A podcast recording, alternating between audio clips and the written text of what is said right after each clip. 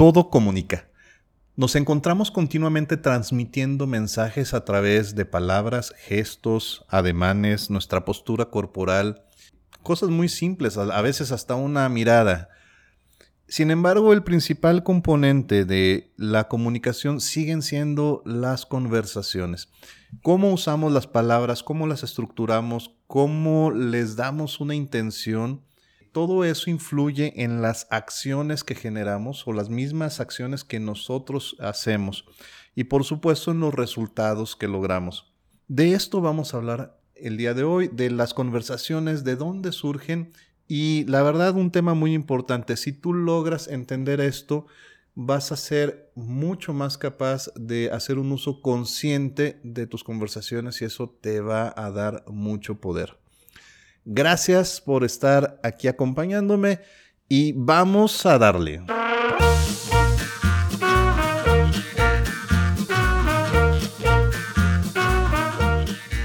Aprendemos a hablar desde muy pequeños, pero nos toma toda una vida aprender a comunicarnos.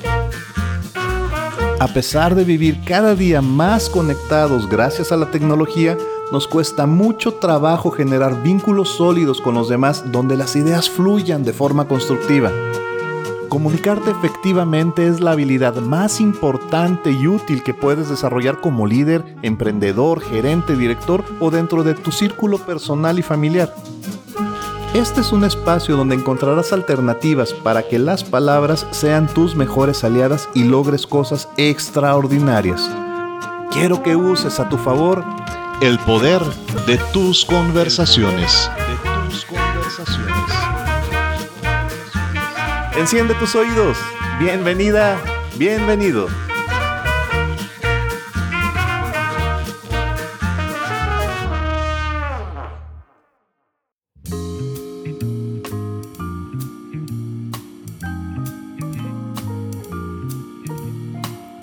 La historia nos regala innumerables ejemplos de cómo los seres humanos tenemos la capacidad de sobreponernos a situaciones adversas, ya sea individual, grupal, inclusive naciones enteras que se enfrentan a cuestiones complejas, eh, duras, difíciles, logran encontrar un camino, un camino y siempre es la naturaleza del ser humano salir adelante, sobreponerse, crear nuevas realidades y todo muchas veces la mayoría de ellas a partir de hacer cambios en las conversaciones.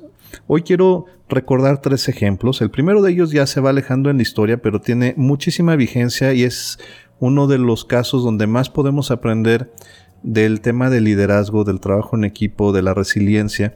La famosa tragedia de los Andes, ya allá en el año de 1972, 13 de octubre de 1972, donde un equipo de rugby era transportado por la Fuerza Aérea Uruguaya y se estrella por varias fallas, eh, se estrella en medio de los Andes, bueno, en, una parte de los Andes, donde fuera de rutas de navegación, con problemas para tener comunicación, eh, en, una, en condiciones inhóspitas, y que se fueron empeorando conforme pasó el tiempo. Hay una parte en donde inclusive los restos, lo que quedaba del avión fue sepultado por una luz. Y si ustedes ven alguna de, los, de las películas que ha habido, al menos dos que yo recuerdo, libros, entrevistas, charlas, eh, de verdad hay mucha información de cómo se fue creando este, este drama. Eran 45 pasajeros los que iban ahí, de los cuales sobrevivieron 16 y fue para la, experiencia para estos 16, eh, además del accidente, fue viviendo la pérdida, tomar decisiones muy fuertes.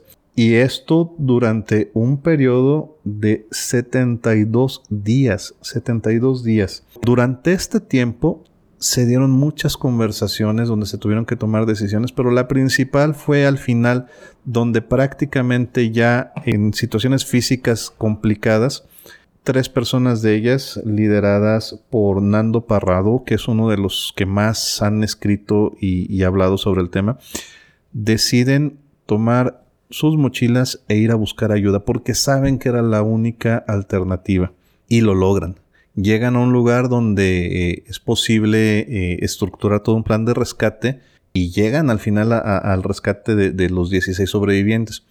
hubo un cambio de conversación.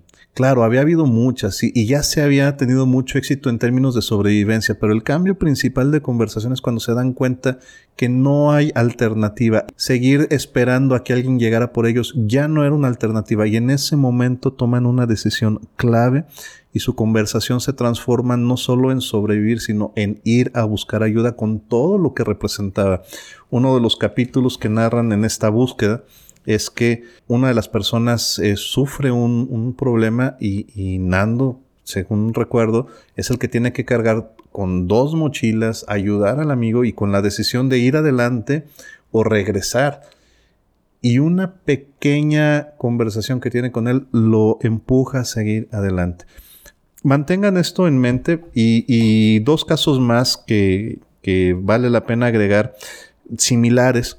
Eh, el caso de los mineros en Chile, eh, este un poco más reciente, 2010, ya hace 10 años, pero eh, aún así queda muy fresco porque muchos lo seguimos a través de la televisión o de, o de las noticias o de Twitter. Estábamos al pendiente de un rescate que tardó 70 días. 33 personas que quedan atrapadas dentro de un refugio en una mina que no se sabe nada de ellos hasta 17 días después y todavía otro tanto para rescatar. Curiosamente, el rescate inicia un 13 de octubre también. Y dentro de esta convivencia que se da en la mina también surgen muchas conversaciones. No es fácil el conflicto eh, hacinados en un espacio reducido con poca o nula luz, con muy pocos alimentos, en condiciones como desafortunadamente se encuentran en muchas minas eh, sin, sin eh, muchos elementos de seguridad. Eh, en el refugio había alimentos para muy pocos días y ya caducos algunos. también hay películas, también se ha escrito mucho de esto, se puede ver cómo hubo estos conflictos, cómo se fue definiendo diferentes liderazgos y estas pláticas, estas charlas, cómo fueron trascendentes para que al final, después de muchos problemas, porque no fue sencillo, llegar a un acuerdo que les ayudara a sobrevivir. Y hay eh, dos o tres roles importantes que se dan dentro de todos los que estuvieron involucrados. Y no nada más ahí, sino incluso afuera, también el, liderazgo de quien, eh, quien, estuvo haciendo el rescate, quienes estuvieron involucrados en el diseño. Todo esto se da a través de conversaciones. Tercero, y con esto para plantear todo un panorama, eh, en el 2018, todavía más reciente, ustedes pueden encontrar todo esto en las noticias todavía. Un grupo de 13 muchachos, muchachos porque el más, eh, digamos, el más viejo era su entrenador que tenía 25 años. El segundo de mayor edad tenía 10, cumplía 18. De hecho, esto se dio precisamente porque iban a festejar su cumpleaños. En Tailandia, este grupo, que era un equipo de fútbol, va hacia una cueva eh, que ya lo habían hecho anteriormente porque era como un ritual para celebrar el cumpleaños 18 de este muchacho. Y en eso se desata una de las eh, lluvias más fuertes del temporal e inunda la entrada de la cueva. Y estos 13 muchachos se quedan encerrados un kilómetro o más en una pequeña isla de 10 metros cuadrados sin alimentos porque traían el alimento para un día de campo, digamos y aquí hay un proceso de liderazgo que vale mucho la pena estudiar del entrenador. La verdad es que su nombre ni me arriesgo a pronunciarlo porque es un nombre tailandés y creo que lo haría mal. Pero eh, este, este muchacho de 25 años, entrenador del equipo, la herramienta con la que cuenta es, primero, que es el líder del equipo, lo entiende y le queda claro. Y la segunda es que durante su infancia, por diferentes circunstancias, domina el arte de la meditación. Y con eso logra mantener a su equipo durante cerca de 13 días, que es donde hacen contacto con, ellos, y después durante el tiempo del, del, rescate. En total 27 días los llevó en este proceso. Decía que dentro de esta tranquilidad que los hacía tener, logró también dentro de la oscuridad mm, ubicar ciertas tareas para cada uno para mantenerlos ocupados, rutinas y todo esto de nuevo a través de conversaciones, de generar confianza, de generar vínculos que los llevan a, alcanzar algo trascendental que pareciera imposible. Hay mucho alrededor de esta historia, seguramente habrá películas y habrá libros, pero eh, nos, apasiona porque eh, nos vemos reflejados, guardadas las distancias. Difícilmente estaremos en circunstancias iguales de estar en una cueva o estar en un accidente aéreo, pero los elementos no cambian mucho a problemas que enfrentamos día a día, donde implica la toma de decisión, donde implica relacionarnos con otras personas para lograr un fin común.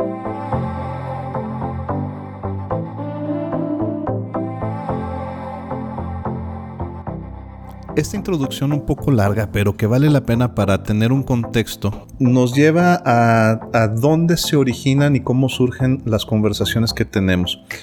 Les quiero plantear tres dominios, en realidad son cuatro, cuatro dominios de, de donde trabajamos las conversaciones de manera usual y que no, no los reconocemos o no somos conscientes, aunque esto pues nos sucede a todos. ¿no? El primero es el dominio de las conversaciones públicas, esas que hacemos eh, hacia los demás y con las que tratamos de vincularnos o generar acciones en conjunto las reconocemos todos cuando pedimos, cuando solicitamos, cuando expresamos, cuando tratamos de comunicar igual de la otra persona hacia nosotros, cuando recibimos sus mensajes.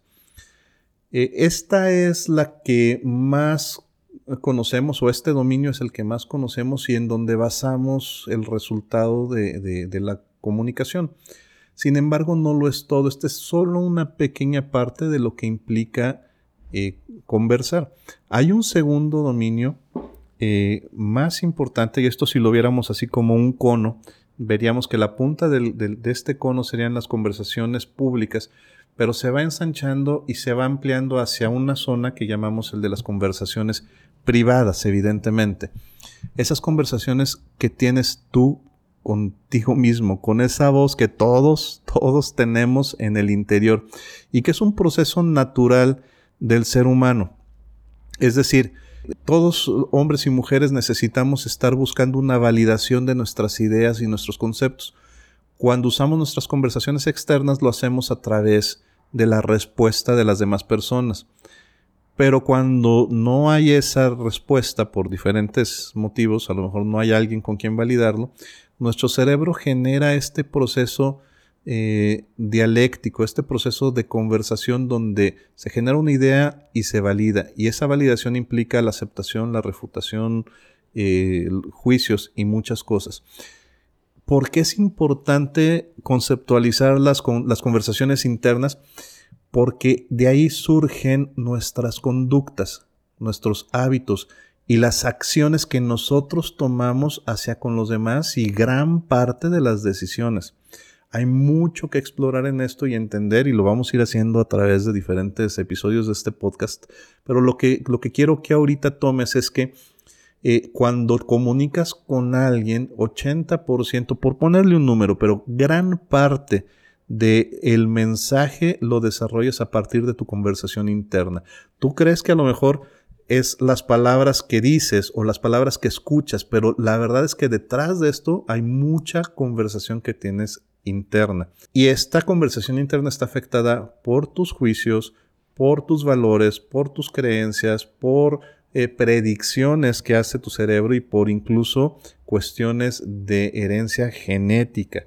Entonces, hay muchos autores que, que, hablan ahora de cómo este proceso realmente tenemos muy poco control sobre él, ¿sí? Y sin embargo afecta significados que al final de manera, eso sí ya entre comillas, un poco conscientes, lo expresamos con, nuestras palabras.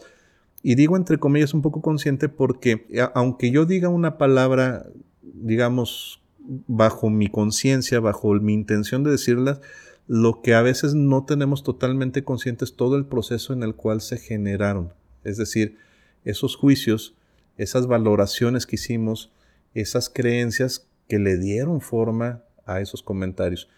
Entonces, ya vamos armando este rompecabezas. Nuestras conversaciones públicas están influenciadas directamente por todo el proceso de conversaciones privadas y hay un nivel eh, todavía superior en este cono que les dije, un nivel que es todavía más amplio, que es el de las conversaciones que todos tenemos con el misterio de la existencia y de la creación, y al que muchos llamamos Dios o otros le llamarán de otra forma, el universo, no sé, la energía, como quieran, pero esas conversaciones que van más allá cuando los seres humanos entendemos que somos una pequeña parte de todo un sistema y que hay algo mm, superior a nosotros. Claro, habrá gente que diga es que, que diga que no eh, tiene estas creencias religiosas o, que son más adeptos a los conceptos científicos. Bueno, también eso es un, es un ente superior que al final da un sentido, una lógica, y estas conversaciones con, esta, con este misterio de la vida eh, son las que nos definen nuestros valores, nuestros principios, muchas de nuestras creencias, pero sobre todo le dan sentido de trascendencia a lo que hacemos. Entonces vean esto cómo se va enlazando. Nuestras conversaciones externas, las públicas, eh, se van vinculando con toda, toda la maraña de ideas y pláticas que tenemos en nuestra cabeza y que al final también tienen su sustento en todo lo que hemos desarrollado como creencias, como, como valores, principios. Y hay el último que les decía al final son cuatro dominios. El otro dominio es el de las conversaciones ocultas o aquellas que no tenemos, ya sea porque son cosas que desconocemos o porque son cosas que no queremos explorar. Y todo esto al final afecta a nuestra comunicación. Una parte importante de razonar es que al final los seres humanos, más allá de meternos al, tema del raciocinio, que sí tenemos un, gran nivel de raciocinio desarrollado con respecto a otras especies, somos seres conversacionales, nos debemos y creamos nuestro mundo a partir de las conversaciones. Y esas conversaciones dan forma a las relaciones que tenemos con otros, pero también a los significados que les damos a las cosas y a las situaciones que pasan alrededor de nosotros. Hay muchos temas que podemos desarrollar a partir de aquí. Sin embargo, una, una parte sencilla con la que nos tenemos que quedar ahora es que el mundo, el mundo es de la forma en que tú lo concibes. Pudiera ser evidente, pero ponte a pensar eh, cómo una misma situación tú la defines de una forma y otros de otra, y en términos no nada más de, ponerle un significado, sino también de cómo te genera emoción, cómo te genera juicios, eh, cómo, cómo le das un valor. Y cuando esto no coincide a lo mejor con lo que otra persona eh, considera, con, con, el valor y los juicios que tienen las otras personas, nos genera un conflicto. Usualmente este conflicto se da a partir de las conversaciones que hacemos públicas. Y una situación es que ahí nos quedamos. Es común que nos quedamos enfrascados en las discusiones que tenemos en, nuestras conversaciones públicas cuando es tan solo un pequeño porcentaje y desafortunadamente cuando estamos eh, conversando y, entramos en la zona del conflicto, más allá de resolverlo, nos perdemos tratando de imponer y de que nuestra forma de pensar y de ver el mundo domine a los otros. El mensaje con el que quiero que te quedes el día de hoy es que si tú logras volverte consciente de cómo se desarrollan estas conversaciones en estos tres diferentes dominios, vas a poder trabajar en alinearlos y también hacer un uso consciente. Es decir, muchas veces te vas a dar cuenta que lo que tú ves en otras personas no es tanto lo que ellos están expresando, comunicando o, inclusive cómo se están comportando, sino lo que tú te estás contando a ti mismo sobre ellos. Así que con esto en mente, te voy a dejar una misión. Esta misión, que espero que sí decidas aceptarla, es pon atención en tus tres diferentes dominios de conversaciones. Primero el público, cómo hablas con los demás, qué transmites, qué palabras usas. Eh, busca un tiempo para escucharte a ti mismo cuando hablas. ¿Qué les dices? Con el puro hecho de poner atención vas a ver que vas a cambiar algunas cosas. Es, es muy, muy curioso esto. Pero pon atención para ver si eso que estás diciendo realmente lo estás enlazando con tus conversaciones internas y cómo se están influenciando. ¿sí?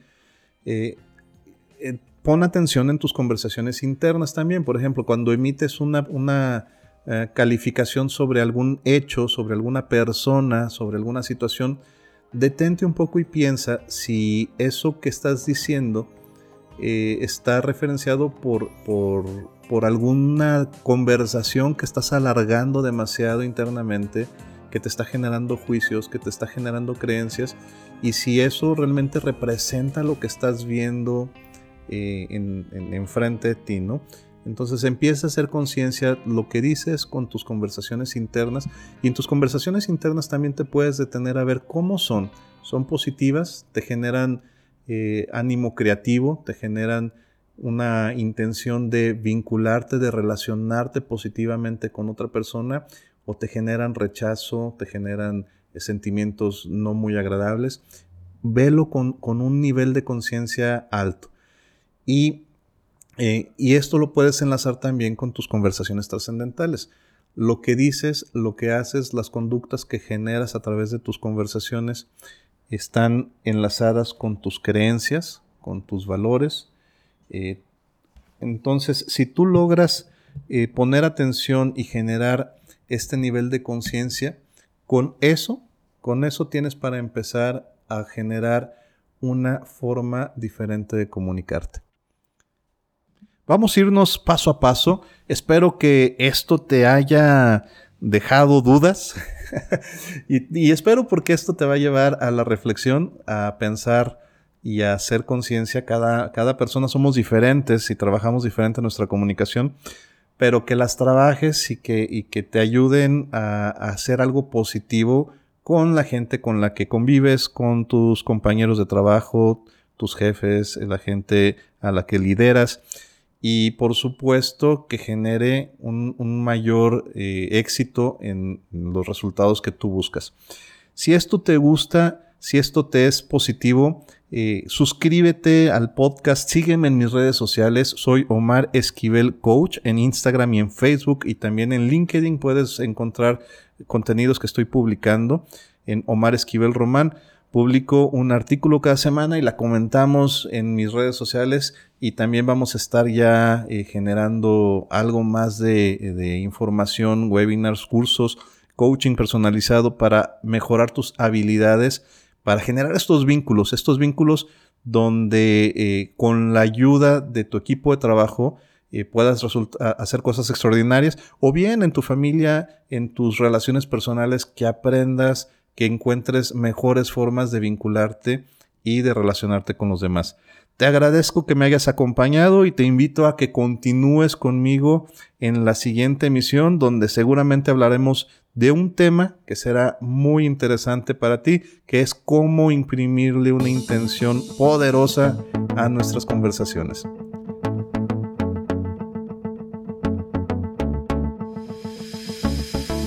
La calidad de tu vida y de tus relaciones dependen de la calidad de tus conversaciones. Todo lo que hacemos, nuestros pensamientos, ideas, nuestros hábitos surgen a partir de las palabras y hoy has descubierto cómo usarlas a tu favor. Soy Omar Esquivel y te espero en la próxima emisión para continuar con este aprendizaje, pero por lo pronto no tienes excusa para empezar a transformar tu mundo hoy. Recuerda que tienes el poder, el poder de tus conversaciones. Hasta la próxima.